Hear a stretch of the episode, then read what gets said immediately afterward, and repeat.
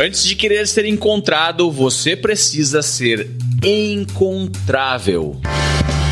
As nossas influências são dignas de serem compartilhadas porque dão pistas sobre quem a gente é e o que a gente faz. Esse livro é para aquelas pessoas que odeiam a autopromoção. São dicas alternativas de como se autopromover. Muitas pessoas, como Einstein, Thomas Edison, Mozart, Picasso, George Lucas, Agatha Christie, Paulo Coelho, os Beatles e tantos outros, eram na verdade parte de uma cena onde havia apoio, troca, exibição de trabalhos, cópias, roubo de ideias e muita contribuição. Imagine se o seu futuro chefe não precisar ler o seu currículo porque ele já leu o seu blog. Imagine perder o seu emprego, mas ter contato com pessoas familiarizadas com o seu trabalho e dispostas a te ajudar a encontrar um novo emprego. Imagine se você pudesse transformar um hobby ou um projeto paralelo na sua grande aventura de vida. E se você pudesse gastar a maior parte do seu tempo aprendendo algo extremamente interessante ou gerindo o seu próprio negócio como um empreendedor? Segundo o autor do livro de hoje, tudo o que você precisa fazer é mostrar o seu trabalho. Eu sou Gustavo Carriconde, você está no Resumo Cast e agora eu vou te mostrar o trabalho meu e da minha fantástica equipe. Mas não sem antes agradecer aos grandes empreendedores que apoiam oficialmente o projeto do Resumo Cast. Obrigado ao Luiz Alberjante, Vivian Rio Stella, Fábio Lemos Maia, Gabriel Cunha e Ricardo Zanlorenzi. São esses alguns nomes e se você quer entrar para essa tribo de empreendedores, de apoiadores do Resumo Cast, visite resumocast.com.br barra apoia-se. Os melhores livros de negócios investigados a fundo por quem entende de empreendedorismo. Fique ligado, pois está começando mais um episódio do Resumo Cast com Gustavo Carriconde e Renata Libérica. O livro Mostre Seu Trabalho foi publicado no Brasil em 2017. O escritor é Austin Kleon, autor do best-seller Roube como Artista. Nessa obra, ele traz 10 maneiras para você compartilhar seu trabalho e ser descoberto. O livro toca num ponto muito sério que eu percebo que ainda acontece bastante. Grande parte das pessoas querem divulgar seus trabalhos, produtos e serviços na internet. No final das contas, o que elas querem é vender. Essa é a verdade, certo? E até aí, tudo bem, não tem nada de errado com isso. O problema é que muitos acabam se tornando aquele típico panfleteiro digital. O Austin Kleon chama essas pessoas no livro de spam humano. É aquele cara que só quer vender, vender e vender. E aí a gente se depara com perfis, por exemplo, no Instagram, em que todo post é do tipo: olha, compre de mim, consuma meus produtos, contrate meus serviços. Mas essas pessoas não se preocupam em se posicionar em algum nicho de mercado através da geração de valor. Essa forma de operar não serve mais, já era. Isso é coisa do passado. Lembra dessa fórmula, ó? Posicionamento mais geração de valor igual oportunidades de negócio.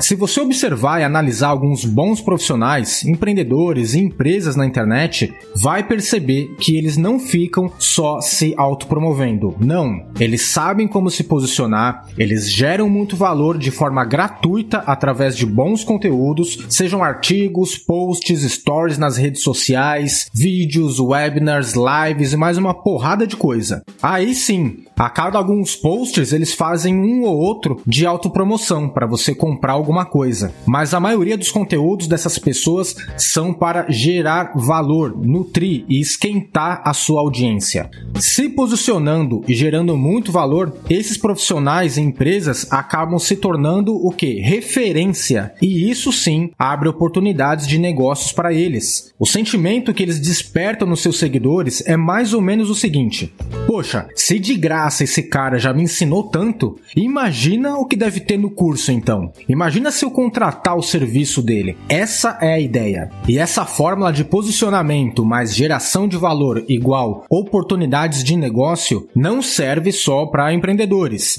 Tem um lado do assalariado também. Imagine se o seu futuro chefe não precisar ler o seu currículo porque ele já leu seu blog ou acompanha seu perfil no LinkedIn, Instagram ou no seu canal do YouTube por causa dos bons conteúdos que você produz lá. Percebe a diferença? Quero te convidar para fazer uma autoanálise. Dá uma olhada no seu perfil ou no perfil do seu negócio e perceba, note se você realmente tem gerado valor com o que você tem postado lá, ou se você tá só se autopromovendo, se tornando um spam humano, um panfleteiro digital. Selecione aí uns 10 perfis bem conhecidos do mesmo segmento que o seu e perceba o que eles têm postado, como eles têm interagido e engajado com a audiência. Isso isso é algo bem simples de se fazer e vai te dar assim um norte se você está falhando ou não em relação a essa geração de valor e esse posicionamento em seus canais na internet. Ensine o que você sabe. Já percebeu que muitos cozinheiros e donos de restaurante se tornam milionários e famosos compartilhando suas receitas e técnicas na cozinha?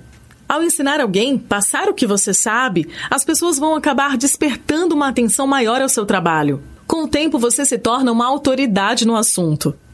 Está na hora de grandes gestores e líderes imitarem esses cozinheiros compartilhando seus métodos, técnicas e ferramentas de gestão.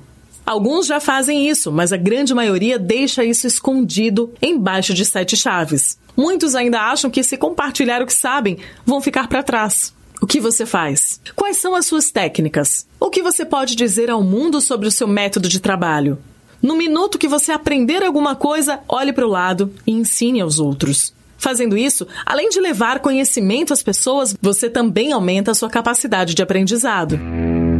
O Austin Kleon, autor desse livro, nasceu no Texas, a terra dos cowboys e terra também do Franklin Barbecue, uma das churrascarias mais famosas do mundo. Seis dias por semana as pessoas fazem fila para uma mesa nesse restaurante. Faça chuva ou um sol de 40 graus, todos os dias que o Franklin Barbecue abre, todo o estoque de carne é vendido. Se houvesse um restaurante que mantivesse as suas receitas trancadas a sete chaves, seria esse. Mas para surpreender a todos, Franklin tem um canal no YouTube onde compartilha todas as suas receitas famosas, passo a passo para qualquer um copiar. Franklin diz que não se incomoda em compartilhar o que ele sabe fazer muito bem. Ao contrário, isso faz com que o negócio dele cresça ainda mais rápido. Ele sabe também que qualquer um pode assistir os seus vídeos incansavelmente. Mas a menos que assim como ele passe 22 horas por dia fazendo churrasco, será difícil superar o mestre. A dica aqui é imitar os chefes de cozinha, ensinando mais do que a sua concorrência. O que você faz? Quais são as suas receitas? Qual é o seu guia? O que você pode dizer ao mundo sobre o seu método que seja informativo, educacional e promocional? Investigue a área que você atua e descubra qual é o equivalente aos cursos de culinária do YouTube. Se torne um mestre do making off todo dia, quando você terminar o seu dia de trabalho, olhe para tudo que foi feito e encontre algo que você possa dividir, mesmo que ainda esteja incompleto. Crie o hábito de falar das suas influências e sobre o que ou quem inspira você. Se estiver no meio da execução de um projeto, compartilhe sobre os métodos que você utiliza e compartilhe o progresso do seu trabalho. Seja natural, não force a barra ou vista um personagem. As pessoas notam quando algo é forçado. Seja você mesmo. Fazendo isso, você aumenta as chances de se conectar verdadeiramente com os seus seguidores. Foque em criar uma rede de seguidores qualificados que te conhecem. Mais vale mil seguidores engajados do que cem mil que não estão nem aí para o seu feed. Crie um vínculo de amizade com eles, de modo que eles sejam nutridos e estejam prontos para consumir seu serviço, produto ou fechar um negócio com você tática do autor do livro foi, lá por volta do ano 2000, quando a internet mal existia, criar um blog e compartilhar os seus desafios e o seu próprio trabalho. Eventualmente, essas pegadas que ele deixou na internet tornaram-se o seu próprio currículo. Hoje temos o exemplo do LinkedIn. Qualquer um pode escrever um artigo sobre qualquer assunto. Qual é a sua área? Qual é a área que você quer tornar-se um expert ou criar o seu currículo? Uma dica muito simples é escrever artigos no LinkedIn sobre o assunto. Conte sobre cases, tendências, inovações ou compartilhe os seus próprios desafios diários. O livro traz o case do artista Zé Frank que estava entrevistando candidatos e reclamou da seguinte forma: eu peço para que me mostrem os seus trabalhos e eles me mostram coisas que fizeram na faculdade ou em outros empregos. Mas eu estou mais interessado no que fizeram na semana passada. Há muitos anos atrás, quando não tínhamos o privilégio de poder compartilhar informações através dos meios digitais, os grandes escultores, pintores, poetas e todos os tipos de artistas só conseguiam mostrar o resultado final das suas obras. Isso era um grande problema, pois muita coisa se perdeu, principalmente ensinamentos que vinham do processo de criação. O autor conta que se você está pensando em ter um blog ou escrever em redes sociais como o LinkedIn, não pense nisso como uma autopromoção. Pense como uma máquina de se reinventar. Porque se você compartilhar o seu processo em tempo real com o mundo, vai sentir um feedback que nunca sentiu antes. Vai rever o seu posicionamento e possivelmente tornar-se uma versão melhor de si mesmo. Amador versus profissional. Se você procurar no dicionário o significado da palavra amador, vai chegar à conclusão de que um amador é aquela pessoa que ama um determinado assunto, que é curioso, entusiasta, que faz algo simplesmente por amor, seja remunerado por isso ou não. Já o profissional é aquele que é pelo menos muito bom no que faz. Ele já se sustenta financeiramente e ganha vida com isso.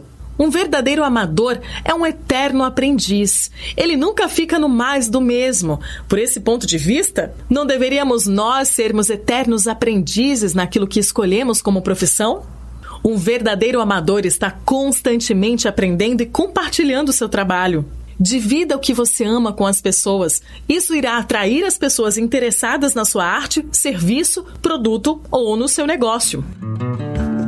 Se você quer se tornar um mestre, antes precisa ser um aprendiz. E um aprendiz nada mais é do que um amador. Aliás, um bom mestre de verdade faz com que seus aprendizes se tornem melhores do que ele. Embora muitas vezes faltam habilidades, competências, experiência e até mesmo coragem para agir e mostrar o seu trabalho, quem é amador não pode ter medo do erro ou de parecer ridículo na frente dos outros. É totalmente possível deixar de ser um amador e se tornar muito bom aos poucos. O verdadeiro vão está entre não fazer nada e fazer algo. Os amadores sabem que contribuir com algo, mesmo que seja imperfeito, é melhor do que não contribuir com nada. Mesmo ainda não sendo especialista em algum assunto, o amador que tem a ambição de se tornar um mestre sempre está disposto a aprender. E isso é muito bom. Essa disposição de sempre estar com fome de aprender algo novo, em si só já é uma ótima competência. Por causa dessa disposição, às vezes os amadores têm mais para ensinar do que muitos especialistas de plantão por aí. Tem uma frase do autor C.S. Lewis que diz assim: É comum ver dois alunos resolverem juntos um problema melhor do que o mestre. O mais engraçado nisso tudo é que o mundo atual, o tal do mundo VUCA, está mudando tão rápido que está transformando todos em amadores. Sempre tem algo novo para aprender e fazer no seu negócio. Ao contrário do que alguns acham e até reclamam, eu acho isso muito bom, porque exige que a gente sempre esteja em movimento. A melhor maneira de ver o seu trabalho crescer e tomar uma grande proporção é manter um espírito amador, abraçando o incerto, abraçando o desconhecido. O Tony York, líder e vocalista da banda Radiohead, tem um costume bem interessante. Quando ele acha que compor uma música tá confortável demais, ele pega um instrumento totalmente diferente que ele não sabe tocar e tenta usar esse instrumento nas suas composições. Olha só que legal essa mentalidade. Quando ele se sente confortável, ele mesmo provoca certas crises e desafios na sua forma de operar. Eu sou músico, é o meu hobby preferido, e esse exemplo do Tom York já me ajudou a provocar algumas crises nas minhas composições. Antes eu tocava só violão e guitarra. Hoje toco gaita, ukulele, baixo, escaleta, justamente por causa disso, de me provocar e abandonar essa zona de conforto na hora das composições. Na mente dos novatos existem mais possibilidades, na mente dos experientes, poucas. Cercar-se de supostos experts, principalmente se você é um gestor, pode ser um problema, pois você só vai ter ideias que já foram mapeadas antes por alguma área teórica da ciência. Se você reservar algum tempo para ficar entre os, entre aspas, amadores, talvez entre em contato e descubra coisas novas, tendências, inovações inovações, práticas mais eficazes que ainda não foram adotadas pela academia. Lembre-se, hoje em dia, quando um profissional se forma em uma grande universidade, o currículo dele já está desatualizado, pois as tecnologias avançam a um ritmo vertiginoso e, de certa forma, os amadores têm mais interesse de acompanhar ativamente as novas tendências. A ideia aqui não é adotar uma postura bipolar ou totalmente profissional ou totalmente amadora. A melhor estratégia é entender que o equilíbrio está em conseguir transitar quase que diariamente entre habilidades e pensamentos mais profissionais durante o dia a dia para administrar e gerir o que é necessário com técnica e teoria e também reservar algumas horas ou alguma capacidade da sua organização para testar coisas novas que vão contra a intuição dos profissionais mais estabelecidos no mercado, mas que têm a possibilidade de desencadear desencadear um efeito em cadeia e possivelmente acertar um tiro na lua. O Google é uma empresa assim que incentiva e dá aos seus funcionários o direito de eles gastarem 20% do tempo que estão sendo pagos para trabalhar em projetos considerados amadores. E um desses projetos de um de seus funcionários acertou um tiro na lua, que foi a criação do serviço de e-mail mais utilizado se você gosta de assistir vídeos gratuitos sobre livros para empreendedores, sabia que já estão disponíveis no canal do YouTube do Resumo Cast os resumos dos livros em vídeo dos últimos episódios da temporada 3 Basta abrir o seu aplicativo do YouTube ou o site do YouTube no seu computador e procurar pelo nosso canal digitando Resumo Cast. Te vejo por lá utilizado no mundo, o Gmail. Você está escutando o melhor podcast de resumo de livros do Brasil.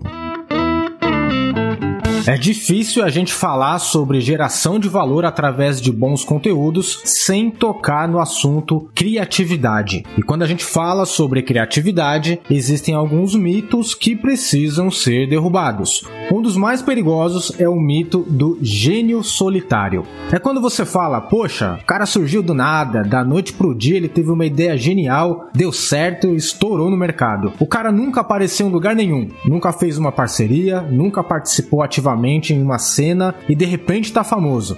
Muitos artistas, empresas e profissionais são julgados assim. Mas toma cuidado, se você pensa assim, isso é um indicador pessoal de que você está enxergando a criatividade através de uma lente antissocial. Existe uma maneira mais saudável de se pensar sobre criatividade. O compositor, músico e produtor britânico Brian Eno chama isso no livro de cena. Nesse modelo, grandes ideias são frequentemente geradas por um grupo de indivíduos criativos. Esse grupo, essa cena, essa tribo acaba formando um ecossistema de talentos. Se você fazer uma análise breve na história da humanidade, vai perceber que muitas pessoas, como Einstein, Thomas Edison, Mozart, Picasso, George Lucas, Agatha Christie, Paulo Coelho, os Beatles e tantos outros, eram na verdade parte de uma cena onde havia apoio, troca, exibição de trabalhos, cópias, roubo de ideias e muita contribuição. A cena não diminui as realizações dos grandes indivíduos, mas reconhece que um bom trabalho não é fruto de uma ideia surgida no vácuo. A criatividade é sim, de alguma maneira, uma colaboração, um resultado de uma mente conectada a outras mentes. E tem um detalhe: fazer parte de uma cena não está relacionado a você ser um gênio, mas sim com o que você tem para contribuir, como ideias compartilhadas, qualidade das conexões feitas, o famoso networking e as conversas que você tem com essa turma, com essas pessoas. Se a gente deixar a genialidade de lado e pensarmos mais em como podemos nutrir e contribuir para uma cena, o modelo mental muda. A gente pode parar de perguntar o que os outros poderiam fazer por nós e começar a perguntar o que nós poderíamos fazer pelos outros. Esse modelo mental é um mindset de crescimento. Na internet, qualquer pessoa tem sim a possibilidade de contribuir com algo e pertencer pelo menos a uma cena. Na maioria das vezes, essas cenas, essas tribos, não são clubes fechados ou uma sociedade secreta, sabe? É uma questão de você ir atrás de fóruns, grupos no Telegram, WhatsApp, Facebook e contribuir com consistência. Tem até um aplicativo, uma plataforma chamada Meetup, voltada somente para formar esses grupos, essas cenas e aproximar essas pessoas umas das outras seja encontrável no mundo atual. Comediante Steve Martin certa vez disse: Seja tão bom que não vão te ignorar. Se você focar em ser bom, as pessoas irão até você. No entanto, não basta ser bom. Antes de querer ser encontrado, você precisa ser encontrável. Digamos que você tenha duas opções de designer para contratar. Um deles você segue no Instagram e acompanha os vídeos dos seus trabalhos no YouTube. Ele está sempre compartilhando como acontece o seu processo de criação no dia a dia, ferramentas que utiliza, posta depoimentos de seus clientes satisfeitos e até mesmo quem são seus mentores que lhe inspiram na hora de criar uma arte. O outro designer é apenas uma página sem graça com um número de telefone. Fala a verdade, qual dos dois você iria contratar? É bem provável que você escolha o primeiro, certo? O melhor modo de ser descoberto é estar presente e gerando valor no mundo digital. Isso não serve apenas para quem trabalha com design ou algum outro tipo de conteúdo digital, não. Seja você um médico, advogado, fotógrafo, pintor, escritor, engenheiro, cozinheiro, seja lá o que for. O seu consumidor não te achará se você não marcar presença na internet. Não mantenha o seu trabalho, seu projeto e suas ideias em segredo. Deixe rastros do que você anda fazendo para que todos saibam. Isso é uma das chaves para você ganhar público, ao qual você pode recorrer quando precisar de opiniões, apoios ou patrocínios.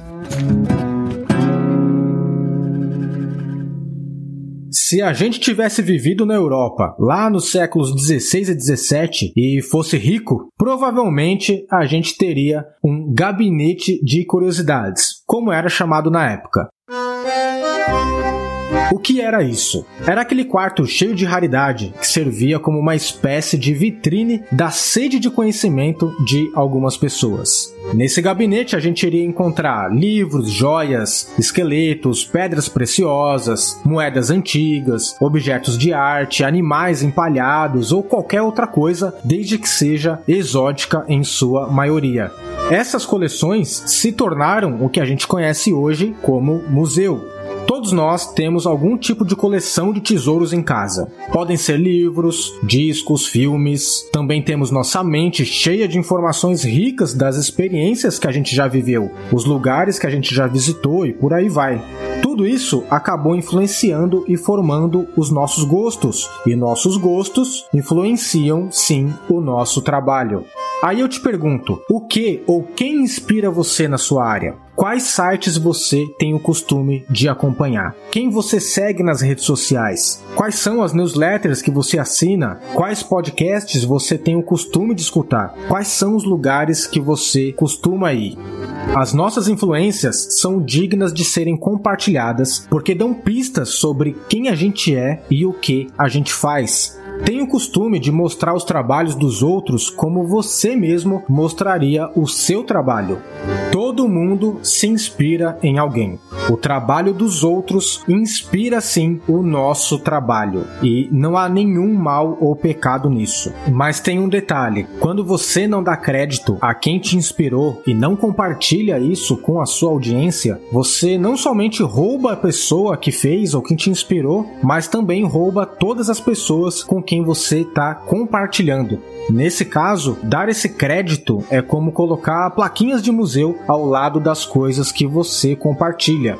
A forma mais original da internet para você dar crédito a alguém é citando o perfil da pessoa nas redes sociais ou então algum post e compartilhando um link do site da pessoa.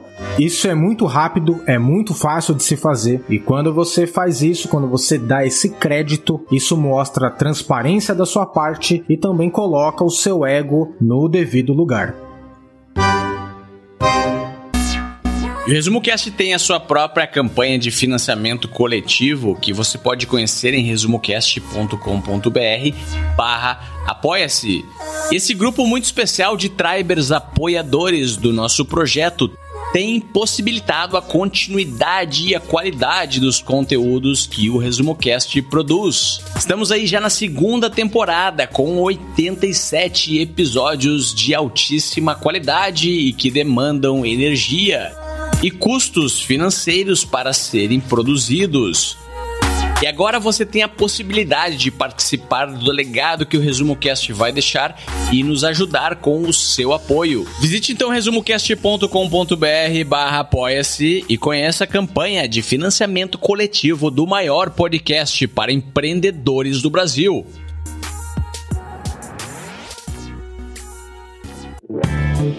Aprenda a levar porrada. Quanto mais pessoas se depararem com seu trabalho, maior a probabilidade de enfrentar críticas. Elas fazem parte. Algumas porradas que você vai levar vêm da raiva, ciúme ou inveja das pessoas. Por outro lado, existem críticas que são construtivas e que podem ajudar você a se tornar melhor no que faz. Tapinha nas costas e mãozinha na cabeça são confortáveis, mas geralmente não ajudam a gente a avançar para o próximo nível na nossa profissão. Críticas inteligentes, sim precisamos aprender a lidar com os comentários maldosos que podem surgir. Tudo que não for útil, que não agregar nenhum valor ao seu trabalho, que não for uma crítica construtiva, deve ser ignorado. Não caia na armadilha de alimentar os trolls da internet. Os trolls que o autor descreve no livro são as pessoas que não se importam com o seu trabalho e que não querem agregar valor a ele. Ninguém aqui está pedindo para você não escutar os feedbacks, mas o que está por trás da pessoa que emite o feedback, no caso dos trolls, é um negativismo. E aí entram diversos problemas, como problemas pessoais, problemas de inveja, desequilíbrio psicológico, enfim, seja lá o que for. A ideia é identificar a intenção do feedback e simplesmente não responder. Existem comentários e mensagens na internet que você não precisa responder.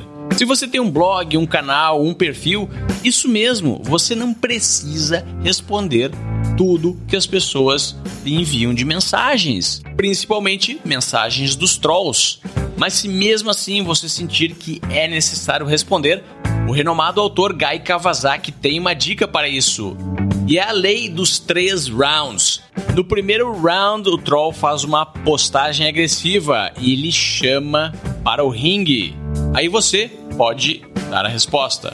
Primeiro round. Segundo round, o troll responde novamente e ele já indica que está pronto para a briga e para continuar uma luta de 20 rounds.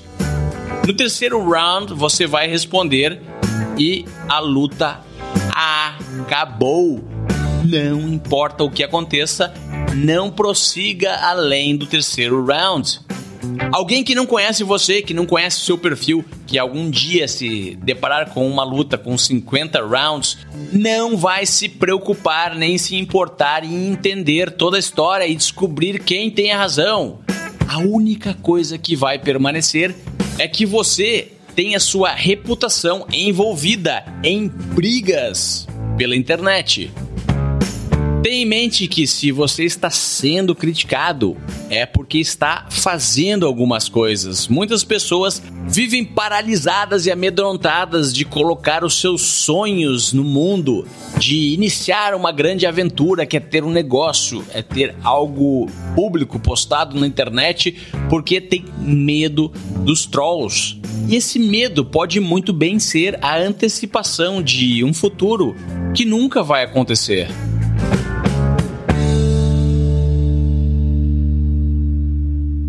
Tenha na cabeça uma coisa: um dia você estará morto. Eu também. Eu sei que pode parecer assustador. A maioria dos seres humanos prefere ignorar esse fato básico da nossa existência. Mas pensar a respeito do nosso fim inevitável é uma maneira de colocar tudo em perspectiva. Aliás, esse tipo de abordagem é muito presente no estoicismo. Provavelmente você já deve ter lido ou visto algum relato de alguém que quase morreu e como isso mudou a vida dessa pessoa. Quando George Lucas era adolescente, ele sofreu um acidente acidente de carro muito grave, quase morreu. A partir dali, ele decidiu que todo dia, a partir de então, era um dia extra. E isso fez com que ele se dedicasse de corpo e alma pelo cinema. Bom, o final da história você já deve saber. Ele foi o diretor premiado de Star Wars, ganhou muito dinheiro, muita fama com isso, e depois que ele vendeu a franquia para Disney, ganhou mais dinheiro ainda. A artista Mayra Kalman tem um costume, digamos, bem inusitado. Ela lê alguns obituários todas as manhãs. Ela diz que isso é uma forma covarde de se aproximar da sua morte. Ela diz assim: ler sobre isso é a minha maneira de pensar sobre a morte enquanto a mantenho bem distante. Ler a respeito de pessoas que morreram e que fizeram coisas interessantes durante a vida me dá vontade de levantar e fazer algo decente com a minha. Fica o convite para a gente fazer esse exercício e pensar mais sobre as pessoas que viveram antes da gente. Afinal, todas elas começaram como amadores, não é verdade? E olha só o que Steve Jobs falou sobre isso. Lembrar que estarei morto em breve é a ferramenta mais importante que já encontrei para me ajudar a fazer grandes escolhas na vida. Lembrar que você vai morrer é a melhor maneira que conheço para evitar a armadilha de pensar que você tem algo a perder. Não sejam spam humano.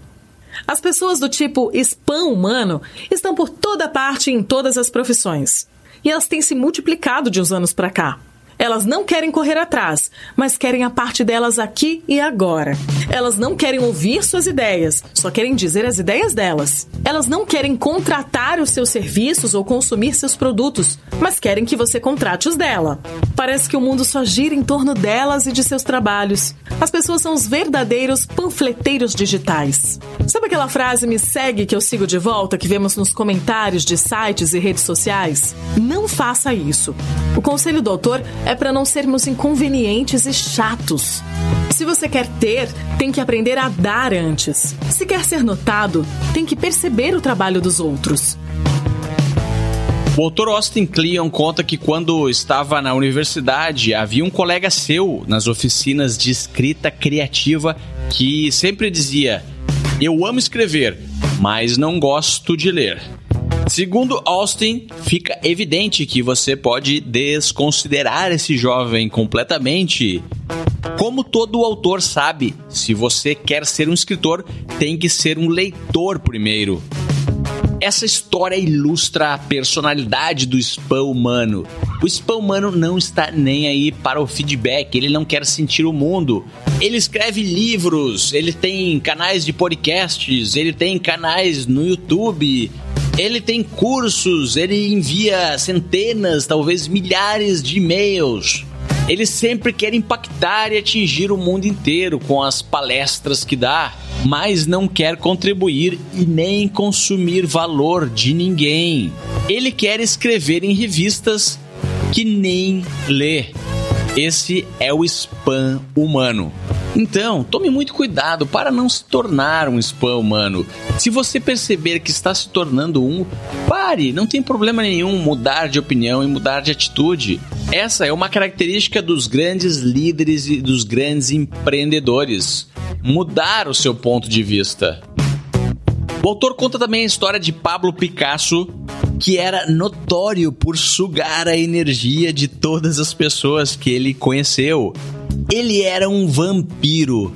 Apertava as pessoas como se fossem um de seus tubos de tinta a óleo.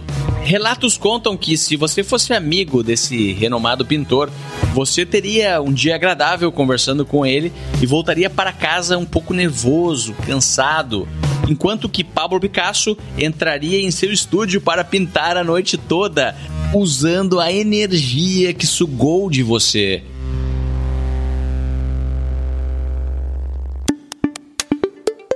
Conhece alguém que é assim? Um vampiro humano? Conhece uma profissão que também possa sugar a sua energia, assim como um vampiro? Ou uma atividade que você pratica diariamente, mas não gosta e perde toda a sua energia nela?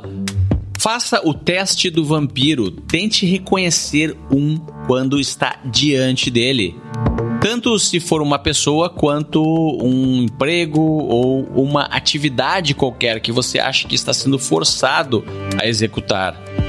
Os vampiros sugam a sua energia criativa e a sua capacidade de produzir valor para o mundo. O teste do vampiro é o seguinte: se depois de passar um tempo com alguma pessoa você se sente cansado e esgotado, essa pessoa é um vampiro. Se ao contrário, você passa um tempo com ela e você se sente energizado, essa pessoa não é um vampiro. Vampiros não podem ser curados. Segundo o autor, o Austin Kleon, se você encontrar um vampiro, o melhor que tem a fazer é afastá-lo da sua vida para sempre.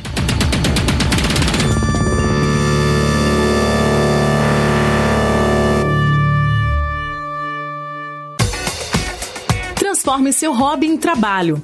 Se você ainda está com o pé atrás em mostrar seu trabalho, seja por medo, vergonha ou falta de autoconfiança, separamos seis dicas que vão te ajudar a dar os primeiros passos. 1. Um, pense em algo que você gosta muito de fazer, que você faz apenas pelo prazer de fazer. 2. Pesquise na internet meios de se tornar melhor nisso. 3. Melhore um pouco a cada dia. 4. Compartilhe diariamente seus aprendizados e interaja com quem apreciar seu trabalho. 5. Quando construir uma base sólida de fãs e seguidores qualificados, crie produtos para eles consumirem. 6. Seja um eterno amador e repita o processo. Além de todas as dicas fantásticas desse livro, não poderia deixar de citar o método de ultra aprendizado dos ultra learners, que o Resumo Cast vem falando muito.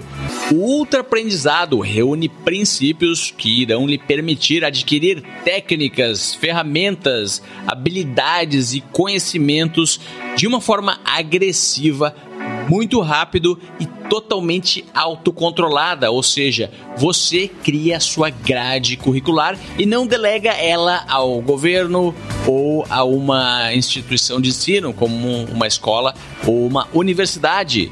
Essa habilidade que vai melhor preparar o profissional empreendedor do futuro pode lhe ajudar a adquirir conhecimentos que irão complementar algumas habilidades que você já tem aumentando o seu diferencial. Para ilustrar isso, eu vou contar a história do Scott Adams, o criador dos quadrinhos Gilbert.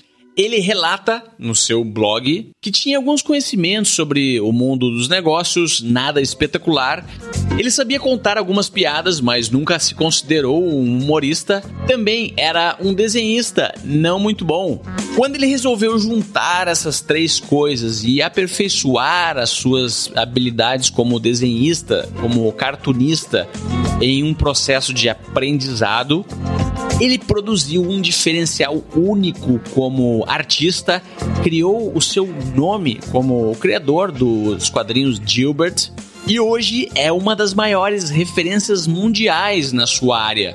E tudo isso porque lá atrás, através de um blog, resolveu mostrar o seu trabalho.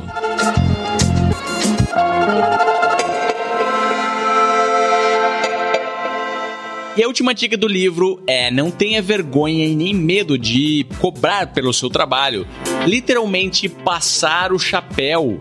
Artistas, empreendedores e qualquer pessoa que é gestora do seu próprio processo de produção precisa pensar em si como uma empresa. E o profissional do futuro vai ser cada vez mais assim, mesmo que você tenha um emprego hoje, muito provavelmente logo vai ter que se reinventar diante da próxima crise. E a melhor forma de lidar com isso é pensar em você, na sua imagem, como uma empresa, geri-la também financeiramente e certificar-se que você consegue gerar um fluxo recorrente de receita para que tenha dinheiro literalmente entrando e você possa desempenhar o seu trabalho quase que artístico de maneira focada e sustentável durante muitos e muitos anos no futuro. Alguns gurus pregam veementemente que os empreendedores não podem pedir doações, mas o autor do livro, o Austin Kleon, muito mais bem sucedido que a maioria dos gurus que falam isso, diz em seu livro que se você produz valor para o mundo, você tem sim que ter um botão de doações no seu site e também na sua lista de e-mails. E o Resumo Cast, que produz muito valor para os empreendedores, não é diferente. E nós chamamos isso aqui de apoio. Então, se você está sentindo-se impactado e sente que vai conseguir se beneficiar hoje hoje, amanhã ou em algum momento no futuro desse valor que eu estou te entregando aqui através do meu trabalho, visite resumocast.com.br barra apoia-se e lá você pode conhecer a minha campanha de financiamento coletivo. E eu desejo que você tenha muito sucesso, crie o seu valor, mostre o seu trabalho ao mundo e possa, quem sabe um dia, ter os seus próprios seguidores e criar as suas próprias campanhas. Só não caia no erro de tornar-se um spam humano, vender, vender, vender, ser um mestre nas fórmulas do marketing e nos gatilhos mentais, mas não gerar nenhum valor para o mundo. Se eu pudesse voltar no tempo e sugerir ao autor um outro título para esse livro, eu diria que ele deveria se chamar Mostre o seu valor. Um abraço e até semana que vem com mais um grande livro para empreendedores. Se você gosta de assistir vídeos gratuitos sobre livros para empreendedores, sabia que já estão disponíveis no canal do YouTube do Resumo Cast os resumos dos livros em vídeo dos últimos episódios da temporada 3 Basta abrir o seu aplicativo do YouTube ou o site do YouTube no seu computador e procurar pelo nosso canal digitando Resumo Cast. Te vejo por lá.